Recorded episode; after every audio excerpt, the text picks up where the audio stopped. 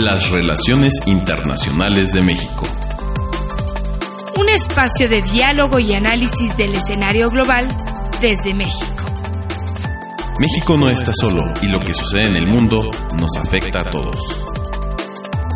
Presentado por Radio UNAM y el Instituto Matías Romero de la Secretaría de Relaciones Exteriores.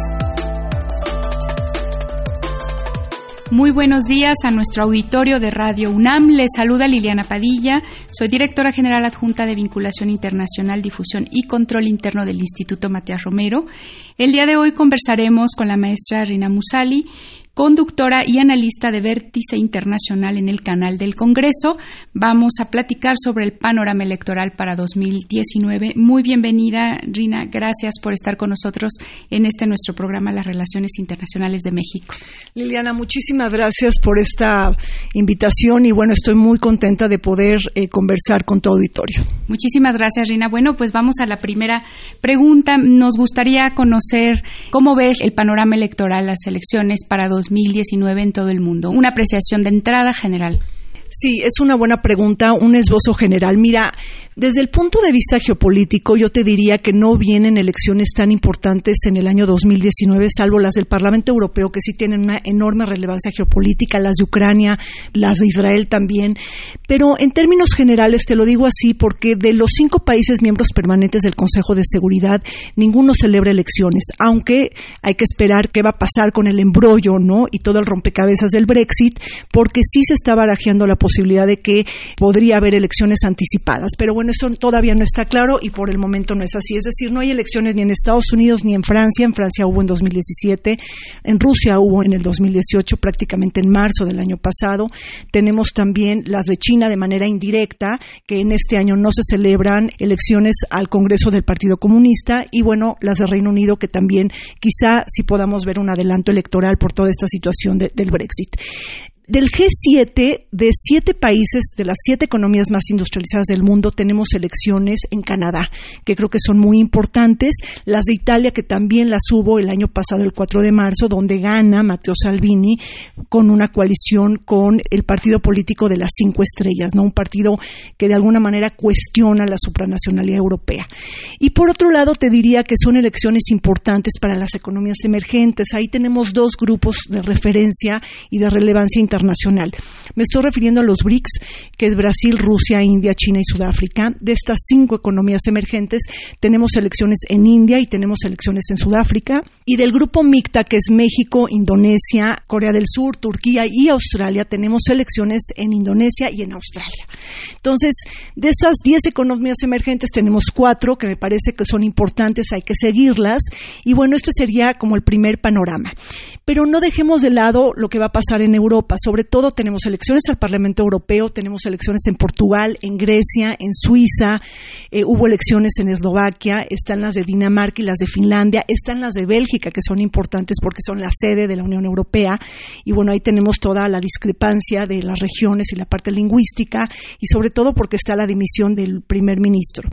Entonces tenemos todo el tema de las elecciones en Bélgica, y por el otro lado, en Asia eh, tenemos elecciones tan importantes como la India y Indonesia, hubo elecciones ya en Tailandia, que es importante comentar porque fueron muy importantes, fueron las últimas debido a que se dio el golpe de Estado en 2014 que destituyen a Yingluck Shinawatra, la hermana de Taksin Shinawatra.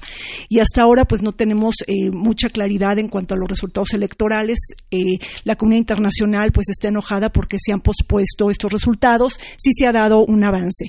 Y por el otro lado, en África tenemos elecciones importantes, fueron las de Nigeria, donde ganó no Buhari y tenemos elecciones en Sudáfrica, tenemos elecciones también importantes en Libia, ¿no? Las de Libia se han pospuesto una y otra vez, pero ahí son importantes porque está uno de los hijos de Muammar el Gaddafi está eh, contendiendo por uno de los partidos políticos y él está buscado y acusado por crímenes de guerra y lesa humanidad por parte de la Corte Internacional de Justicia de La Haya. Y también tenemos las elecciones en Algeria que se han pospuesto una y otra vez, elecciones, eh, como dije, en Ucrania importantes que ya tuvieron lugar, va a haber una segunda vuelta electoral y las de Afganistán, entre otras, pues eso es a grandes rasgos eh, lo que espera para la parte electoral y debemos incluir las de América Latina, sin olvidar que hay elecciones en Argentina, en Bolivia, en Uruguay, las de Guatemala, las del Salvador que ya fueron y también vienen las de Panamá. En el caso de Europa, muchas miradas están centradas en el Reino Unido, como ya lo mencionaste. ¿Cuáles serían las consecuencias de los resultados de la votación parlamentaria sobre el Brexit justamente del viernes 29 de marzo? Y desde tu perspectiva, ¿cómo afecta eh, el espectro político británico? Mira, yo hablo del embrollo y del rompecabezas del Brexit, porque realmente hemos tenido semanas que quienes siguen las noticias del Brexit muchas veces nos confundimos y no entendemos. Pero en términos generales, para la audiencia, lo que es muy importante entender es que si el Reino Unido se tardó 46 años en esta construcción desde el 1973 hasta ahora, es decir, son 46 años de construcción europea, ahora imagínate de construirla en menos de dos años. No es decir, tienen vínculos supranacionales en prácticamente todos los campos, es una integración sumamente ambiciosa y ahora prácticamente hay que deconstruir. Entonces, por lo tanto, se habla de una crisis constitucional en el Reino Unido, no lo digo yo, lo dicen muchísimos expertos. Hemos visto que han caído desde noviembre del 2017 más de 18 miembros del gabinete de Teresa May, incluido Dominic Raab, quien es el secretario ¿no? de las negociaciones para el Brexit. Entonces tenemos a un Reino Unido que está prácticamente sacudido con este tema, que lo ha desgastado muchísimo en la escena internacional y también tenemos una Unión Europea ya sumamente cansada. Tenemos el desafío italiano para la Unión Europea, tenemos el Brexit, tenemos todo el tema de los chalecos amarillos, tenemos toda esta política antiliberal de Víctor Orban y el partido Fidesz en Hungría, tenemos el partido de ley y justicia en Polonia, es decir, una Unión Europea que enfrenta una serie de batallas y que ahora convoca una jornada de trabajo el 10 de abril en Bruselas para ver qué va a pasar con el Brexit. Entonces, ¿qué pasó en las últimas semanas? La tercera no fue la vencida para Theresa May, propone y, y, somete a la aprobación del Parlamento británico por tercera ocasión lo que negoció con la Unión Europea en noviembre del 2018. Por tercera ocasión el Parlamento le dice que no, ellos toman el Parlamento las riendas del tema y ahora con esto lo más cercano es que se salgan el 12 de abril, pero sería un Brexit duro, un Brexit unilateral, salvaje, brusco y desorganizado. Y esto no es bueno ni para el Reino Unido ni para la Unión Europea. El mismo Banco Central de Inglaterra en alguna ocasión dijo que podría tener efectos tan perversos como la crisis financiera del 2008. Realmente es un escenario muy, muy temido. Sin embargo, se tiene que aclarar lo que pase eh, con el Reino Unido. Y por otro lado, tenemos a una Teresa May que ya está muy desgastada, muy debilitada, ya tres veces le dijo el Parlamento que no, y hay muchas críticas en torno a su liderazgo, que ha sido débil ya muy desgastado, digo, en una de las audiencias en el Congreso se muestra afónica, ¿no?, ante todo el Parlamento y por lo tanto ya dijo que estaría dispuesta a renunciar si es que votaban a favor en su tercer intento. Esto no ha pasado, pero yo creo que el tema de la elección anticipada sí puede venir y también eh, se están barajeando otras posibilidades que se prorrogue, o sea, se pida una prórroga más eh, larga para la Unión Europea para que ellos puedan organizarse y salirse en un tiempo mayor. Por lo tanto, si el segundo caso se da, tendrán que participar en las elecciones al Parlamento Europeo, algo que crispa a los partidos euroescépticos. Justamente, Rina, ya que has tocado el tema, ¿qué podemos entonces esperar? ¿Cuál sería el escenario para las elecciones parlamentarias en la Unión Europea? ¿Y cuáles crees que serían los temas más relevantes en la agenda a discutir? Mira, fundamentales las elecciones al Parlamento Europeo porque lo que se está jugando es eh, medir el estado de ánimo de la gente frente al proyecto supranacional europeo o frente al proyecto euroescéptico que ha venido creciendo desde tiempo atrás, sobre todo desde la crisis financiera del 2008 y yo te diría la guerra en Siria que viene a dislocar todo el juego por el tema de la migración. Entonces tenemos un Parlamento Europeo que se está jugando ahí hay dos familias políticas muy importantes, que es el Partido Popular Europeo y el Partido Socialdemócrata. Ellos en el 99 tuvieron prácticamente el 65% de la votación entre estos dos partidos conjuntos. Ahora se espera que baje del 50%. Entonces puede venir un golpe a la Europa liberal, a la Europa democrática, a la Europa unida y a la Europa más solidaria y a la Europa multicultural. Entonces los ojos del mundo están metidos en el Parlamento Europeo porque pues ha sido uno de los los experimentos supranacionales más exitosos del siglo XX, pero no significa esto que sea así en el siglo XXI. Entonces hay que estar muy pendientes porque además la gran incógnita es que si se va a formar una familia de derecha populista, un bloque nacionalista que por supuesto está influenciando Steve Bannon el que fuera el autor intelectual de la construcción del fenómeno Trump en Estados Unidos y no sabemos si sus diferencias van a ser más grandes que sus coincidencias. Imagínate formar una familia política de la Unión Europea con Gerd Wilders en Países Bajos, con Marine Le Pen en Francia, que llega a la segunda vuelta electoral en las elecciones del 2017, con el grupo o el partido político Fidesz en Hungría de Víctor Orban, con Matteo Salvini en Italia y por ejemplo, quizá con Vox, ¿no? El que es el nuevo partido eh, populista de derecha en España. Entonces, realmente está esta incógnita y sobre todo no perdamos de vista, Liliana, que tenemos el relevo de todos los cargos ejecutivos de la Unión Europea. Es decir, viene un nuevo presidente para la Comisión Europea, nuevo presidente para el Consejo Europeo, nuevo presidente del Parlamento Europeo, nuevo presidente del Banco Central, pero también se va Federica Mogherini, que ya es la que lleva todo el tema de la política exterior. Y ahí sería muy interesante ver cómo va a estar el juego de eh, los liderazgos. Primero va a tener que estar incrustado ahí el tema de alguna mujer tiene que estar presente en estos cinco cargos principales y vamos a ver el juego entre la Europa del Este con la Europa más occidental, los países más chicos de Europa con los países más grandes, los países periféricos con los motores que son los más occidentales. Entonces, sí es muy interesante ver cómo se reparten los cargos en la Unión Europea porque tiene que ser un intento democrático en donde todos tienen que estar representados. Y ahí sí hay todo un rompecabezas que creo que es muy interesante mirar. Volviendo la lupa a casos específicos, a países que nos interesan, eh, ¿nos podrías platicar un poquito más sobre tu diagnóstico en España con el surgimiento de Vox precisamente y cómo su presencia crees que podría modificar el balance político en el país? Lo primero que yo diría es contextualizar las elecciones. Estudiando varias elecciones en el mundo, sobre todo esta gran oportunidad que me da el canal del Congreso de tener la serie de elecciones, yo te diría que las elecciones no se pueden entender sin sus contextos, ni políticos, ni históricos, culturales, sociales, es decir, son un traje a la medida. Y es importante entender sus momentums en cada elección. El momentum de esta elección está relacionada con varias cuestiones. Primero, Mariano Rajoy dimite y entonces sube Pedro Sánchez del Partido Socialista Obrero Español. Pedro Sánchez, quien actualmente está como principal mandatario en España, tiene ocho meses y medio prácticamente que va a estar en la primera magistratura, pero cae su gobierno debido a una votación presupuestaria en el Congreso español en donde los separatistas catalanes le quitan su voto y se van con la oposición. ¿Esto qué quiere decir? Que se tienen que convocar a la celebración de elecciones anticipadas o adelantadas para el 28 de abril. Si revisamos las encuestas, hasta ahorita el Partido Socialista Obrero Español está arriba, alrededor del 30%, luego le sigue el Partido Popular, pero lo que hay que entender con España es que España deja de ser un sistema político bipartidista, centrado y concentrado tanto en el Partido Popular como en el PSOE tenemos la irrupción de Podemos y tenemos la irrupción de Ciudadanos, es decir, ya hay cuatro partidos políticos que son los más robustos, pero dentro de Podemos también hay decisiones y hay divisiones. Está toda la figura de Iglesias que ha estado muy desgastada, pero también está la renuncia de Íñigo Errejón, que también ha generado pues muchas divergencias al interior del partido. Y por otro lado, podemos esperar quizá una coalición de las derechas en España con el Partido Popular, con Ciudadanos y Vox digo, hay que verlo y hay que ver cómo viene la matemática electoral, porque la formación de gobiernos viene después de los resultados electorales y hay que ver quién gana más votos.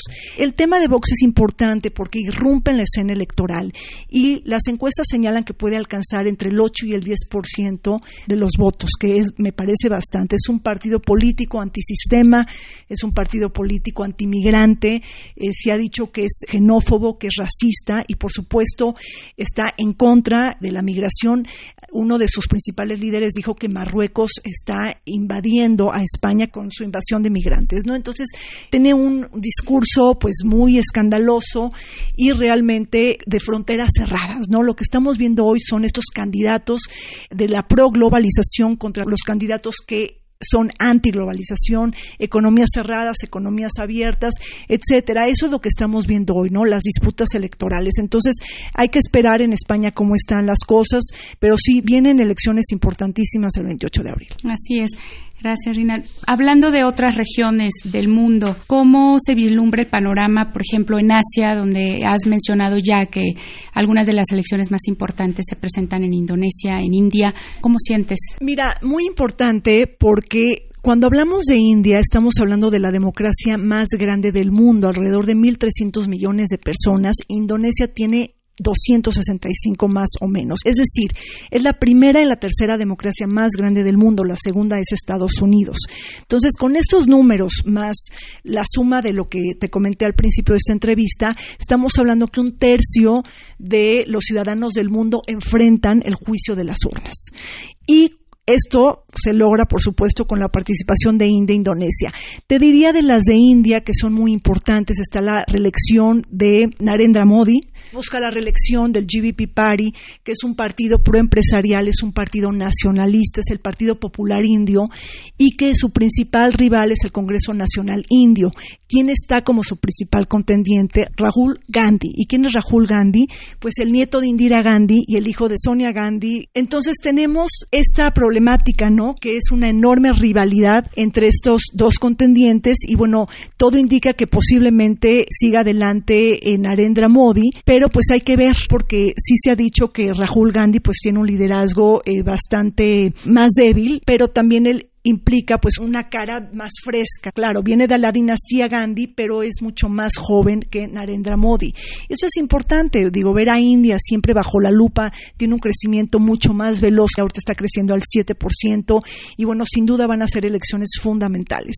Y por otro lado, en Indonesia pues tenemos el duelo de Joko Widodo con el general Subianto y ahí también es importante porque Indonesia es un país del G20, Indonesia es un país del MICTA y yo creo que México tiene que estar muy interesado en ver qué está pasando con la toma de decisiones en estos países, ¿no? Porque también somos economía emergente, al igual que eh, formamos parte los dos del MICTA y bueno, pues vale la pena estar viendo esto. Muy bien. En América Latina, llegando más a casa, una de las elecciones que nos llaman más la atención, por supuesto, es Argentina, ya lo has mencionado, en octubre. ¿Cómo se vislumbran ahí las elecciones, sobre todo ante la inestabilidad económica en los últimos meses? elecciones fundamentales en América Latina que vienen en el segundo semestre, que es Uruguay, Argentina y también Bolivia, porque en Bolivia se está buscando el cuarto mandato de Evo Morales. Argentina, tenemos un panorama económico muy difícil de vivir. ¿Por qué? Porque hay enorme descontento. Tenemos un Mauricio Macri que busca la reelección en Argentina, tenemos que quizás su principal contendiente sea Cristina Fernández de Kirchner, que está completamente imbricada en escándalos de corrupción. Recordemos los ocho cuadernos de la corrupción, todavía siguen investigaciones. No sabemos todavía quién es el candidato peronista que pueda rivalizar con Mauricio Macri. Efectivamente, tenemos una inflación de más del 50% en Argentina, creo que es la inflación más grande de los últimos 27 años. Tenemos los tarifazos, que esto ha generado enorme malestar en la ciudadanía tenemos la eliminación de subsidios, tenemos políticas de austeridad y bueno, efectivamente un panorama económico muy complejo en Argentina y todavía tenemos que esperar quién va a ser el candidato de los peronistas. Pero bueno, ahí está Sergio Massa, está Daniel Scioli, también está Roberto Labaña. Este último fue ex embajador de Argentina ante la Unión Europea y trabajó como ministro de Economía, si no me equivoco, con Néstor Kirchner. Entonces, habría que ver, estar pendientes de los liderazgos en Argentina, pero sin duda, pues viene una elección importante que hay que ver y hay que estar muy pendiente. ¿Algún otro de los procesos en América Latina y el Caribe que deseas destacar? de los que ya mencionaste? Pues mira, en términos generales se me hizo interesante lo que pasó en El Salvador. Digo, es uno de los países triángulo de América Central que es importante verlo porque gana Nayib Bukele, que es un liderazgo eh, popular de derecha y en donde disrumpe el bipartidismo tradicional entre el Frente Farabundo Martí de Liberación Nacional y el partido político de derecha Arena. Entonces, sí es importante ver El Salvador, no viene un candidato antisistema y por supuesto tiene la bandera de la anticorrupción yo te diría que las de Bolivia son muy interesantes porque viene el cuarto mandato de Evo Morales, que está en una incógnita, y él tiene una duda constitucional. Él pierde el referéndum en el 2016, aunque, y a pesar de ello, el Tribunal Supremo lo reconecta en las urnas y se está enfrentando a su principal rival. ¿Y quién es su principal contendiente?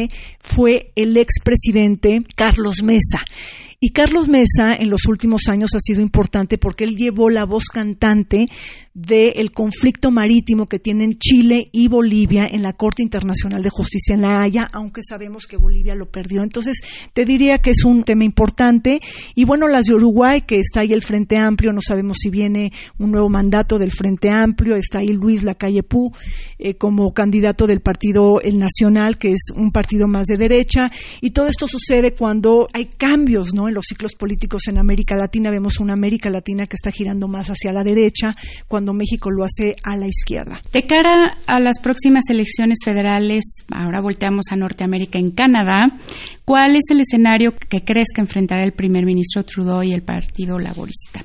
Justin Trudeau busca la reelección en Canadá, pero ahí está destacando el liderazgo de Andrew Scheer del Partido Conservador.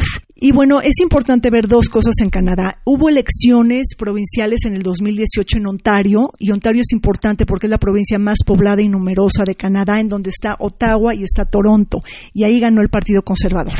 Y por otro lado están las elecciones en el 2017 de Quebec. El movimiento separatista de Quebec no está en su mejor momento, está sumamente desinflado, pero está teniendo auge por estas posiciones de antimigrantes. Es decir, lo que está en juego en la elección en Canadá, el tema de la migración se va a discutir, ¿no? Estos posicionamientos de los diferentes partidos. Otro tema que me parece que es muy importante que está en Canadá es la ratificación del TEMEC, que es un tema que eh, nos conecta directamente a Estados Unidos y a México. Es un tema que se ha politizado, sobre todo porque hay un adelanto electoral en Estados Unidos, pero también puede jugar en la campaña electoral la ratificación senatorial del TEMEC, porque ya sabemos que está firmado, y está todo el tema del cambio climático y del impuesto al carbón que ha propuesto Justin Trudeau.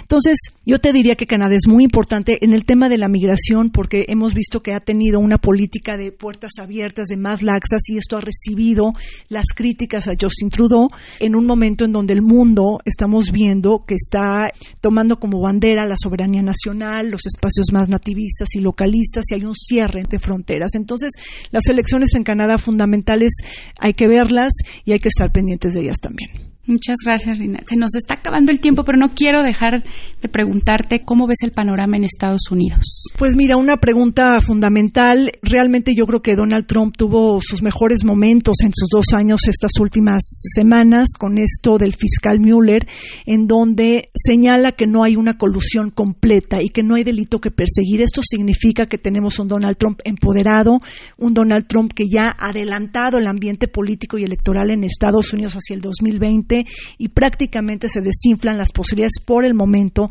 de generar un impeachment o un juicio político. Esto mete en un trance muy complejo a los demócratas y los demócratas estamos viendo que prácticamente hay más de 20, 25 candidatos, unos ya se registraron, otros no se han postulado, pero estamos viendo que todavía no hay un claro liderazgo en el Partido Demócrata que pudiera contender con Donald Trump. Tenemos el caso, por ejemplo, de Beto O'Rourke, que a mí me parece que es eh, interesante su trayecto, su pasantía eh, política y electoral. Él pierde un escaño frente a Ted Cruz en Texas, pero él ya inició su campaña electoral y él habla de un Estados Unidos para todos, un Estados Unidos mucho más inclusivo. Está Elizabeth Warren, que es senadora por Massachusetts y quien ha dicho una y otra vez que está en contra de Wall Street. Está también eh, Bernie Sanders, que hemos visto que tuvo un efecto muy importante en los jóvenes en la campaña presidencial del 2016, en donde pues pierde Hillary Clinton. Y bueno, hay que ver si Joe Biden también decide postularse. O sea, todavía está el escenario desdibujado, pero bueno, pues empiezan con 20, 25 prospectos y hay que ver cómo se aclara el panorama político en el Partido Demócrata. Sí. Ahí está la clave. Finalmente, Rina, ¿nos podrías platicar qué elementos comunes ves en estos procesos que nos has descrito y alguna nota que quieras dejar al auditorio para que tengamos muy presente para 2019? Pues mira, dirigiéndome a un auditorio internacionalista, yo diría que yo encuentro en las elecciones un momento de síntesis nacional y ese es el hilo conductor que yo veo en todas las elecciones. Son una especie de fotografía de cómo está el país en un momento electoral y en donde ahí se conjunta la política con la economía, la sociedad, la cultura, la historia, la religión. No podemos hablar de elecciones, por ejemplo, en el mundo árabe sin la parte étnica. Digo, no comentamos de las elecciones en Israel que son fundamentales, en donde el tema religioso está por delante, con una ley del Estado judío. Entonces, todo el tema étnico y religioso no es tan importante en algunos países, pero sí es de suma importancia para otros países del orbe y fue muy importante el voto evangélico en América Latina, ¿no? Entonces, yo te diría que es un momentum cuando se celebran elecciones que hay que mirarlo con sus contextos, con sus particularidades históricas, cómo se entreteje la economía con la política, es decir, es un juego multidisciplinario, multifactorial, multidimensional, y eso es lo que a mí me hace seguir trabajando por ese tema que es fascinante, que es apasionado y que sobre todo nos da una fuerza integradora de cómo está la política internacional, quiénes son los liderazgos que se despiden y quiénes son los nuevos liderazgos que vienen y que inauguran ciclos políticos y que estos nuevos liderazgos van a ser los tomadores de decisiones en la política global. Entonces, bueno, eso es lo que quiero compartir con la audiencia, con tu auditorio y muchísimas gracias. Te agradecemos mucho, agradecemos a la maestra Reina Musali, conductora y analista de Vértice Internacional en el canal del Congreso, por esta muy valiosa participación en el espacio. Esperemos que no sea la última en el año, ya te estaremos buscando para darle seguimiento a todo lo que está sucediendo en el mundo. Y invitar por último a tu audiencia a que puedan consultar los libros electrónicos de elecciones en el mundo, lo pueden encontrar tanto en el portal del canal del Congreso como en el Instituto Nacional Electoral. Gracias, gracias, Rina. También agradecemos a nuestro auditorio por su atención y los invitamos a que nos escuchen el próximo martes en punto de las 10:15 horas a través de Radio UNAM en el 860 de amplitud modulada. Les invitamos también a consultar este y otros de nuestros programas a través de la plataforma SoundCloud en la cuenta y Matías Romero y en nuestra página de internet gov.mx diagonal IMR. La producción de este programa estuvo a cargo de Ana Teresa Sáenz, gracias Tere, la realización de Jorge Escamilla y la operación técnica de Gilberto Díaz. Se despide de ustedes Liliana Padilla desde el Instituto Matías Romero. Hasta pronto, muchas gracias.